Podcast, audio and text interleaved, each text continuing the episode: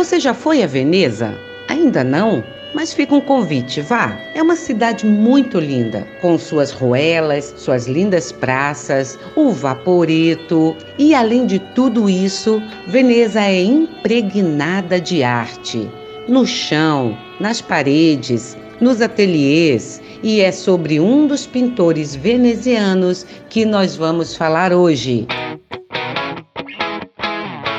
Este é o Lado B da Arte, um podcast preparado pelos alunos de comunicação social da UNAMA para o Gioconda de Máscara.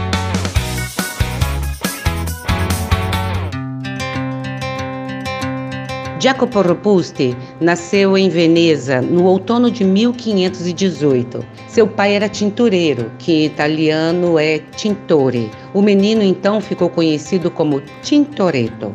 Jacopo permaneceu fiel à sua ilha natal por toda a sua vida, tendo de lá saído apenas uma vez no ano de 1580. Conta-se que desde muito pequeno o filho do tintureiro demonstrava possuir aptidões artísticas, cobrindo as paredes da casa com muitos desenhos. Quando adolescente, seu pai o enviou ao estúdio de Tiziano, na época, o Centro Artístico de Veneza. Seu aprendizado com o grande mestre seria, entretanto, muito curto, tendo durado apenas poucos dias. Diz a lenda que o velho pintor sentiu-se ameaçado e enciumado diante do talento do artista precoce e, além disso, não podia suportar seu gênio intragável. De qualquer maneira, Tintoretto logo começou a se sustentar como artista. Tiziano também, nessa época, passou por uma crise que mudou seu estilo de maneira dramática. Enquanto isso, Tintoretto explorava e experimentava, buscando um estilo artístico que captasse e traduzisse sua visão pessoal. Afinal, qual é o estilo artístico de Tintoretto? Bom, ele foi considerado o maior pintor que Veneza conheceu tratado como artista renascentista, maneirista e barroco. Foi bastante influenciado pela efervescência do movimento religioso da Contra-Reforma. Tintoretto foi considerado renascentista por ter vivido e trabalhado durante os últimos anos do auge do movimento e por possuir características renascentistas em suas obras, como a perspectiva linear, a profundidade das cenas, o volume dos objetos e a representação próxima do real dos corpos humanos. Ele também foi considerado barroco, apesar de ter vivido pouco antes do auge, isso por adotar algumas técnicas e temáticas do movimento em seus trabalhos, como o uso de tons muito escuros e pesados envolvendo grande parte da superfície pictórica, o uso do gênero religioso e uma representação que transmitisse atenção a pairar sobre o conjunto. Enfim, Tintoretto não foi considerado apenas um pintor maneirista, e sim um dos maiores e mais radicais precursores do movimento. Isso porque ele aproveitou-se dos exageros e da falta de regra da estética maneirista.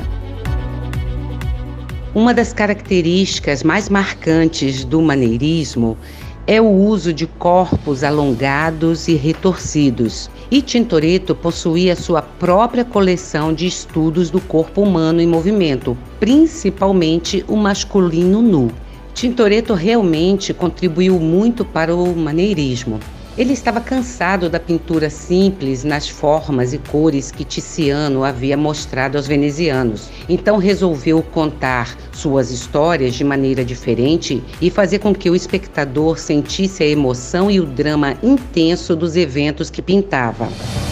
Por sua energia fenomenal em pintar, ele foi chamado Il Furioso e sua dramática utilização da perspectiva e dos efeitos de luz fez dele um dos percussores também do barroco. O que distingue a pintura de Tintoretto de qualquer outro pintor é a sua carga energética e a sua capacidade para tornar plausível o visionário.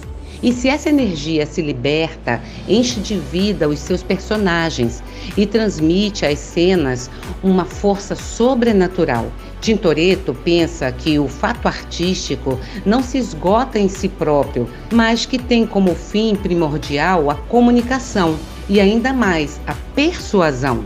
Ele soube captar em Michelangelo o que aqueles que lhe foram mais próximos não puderam ver que foi o quê? A tensão criadora, a autenticidade, o valor significativo da forma. E assim, nós conhecemos hoje Tintoretto e a sua arte maneirista. E este foi o Lado B da Arte, um projeto idealizado e apresentado pelos alunos de comunicação social da UNAMA para o Joconda de Máscara. Até o próximo. Tchau!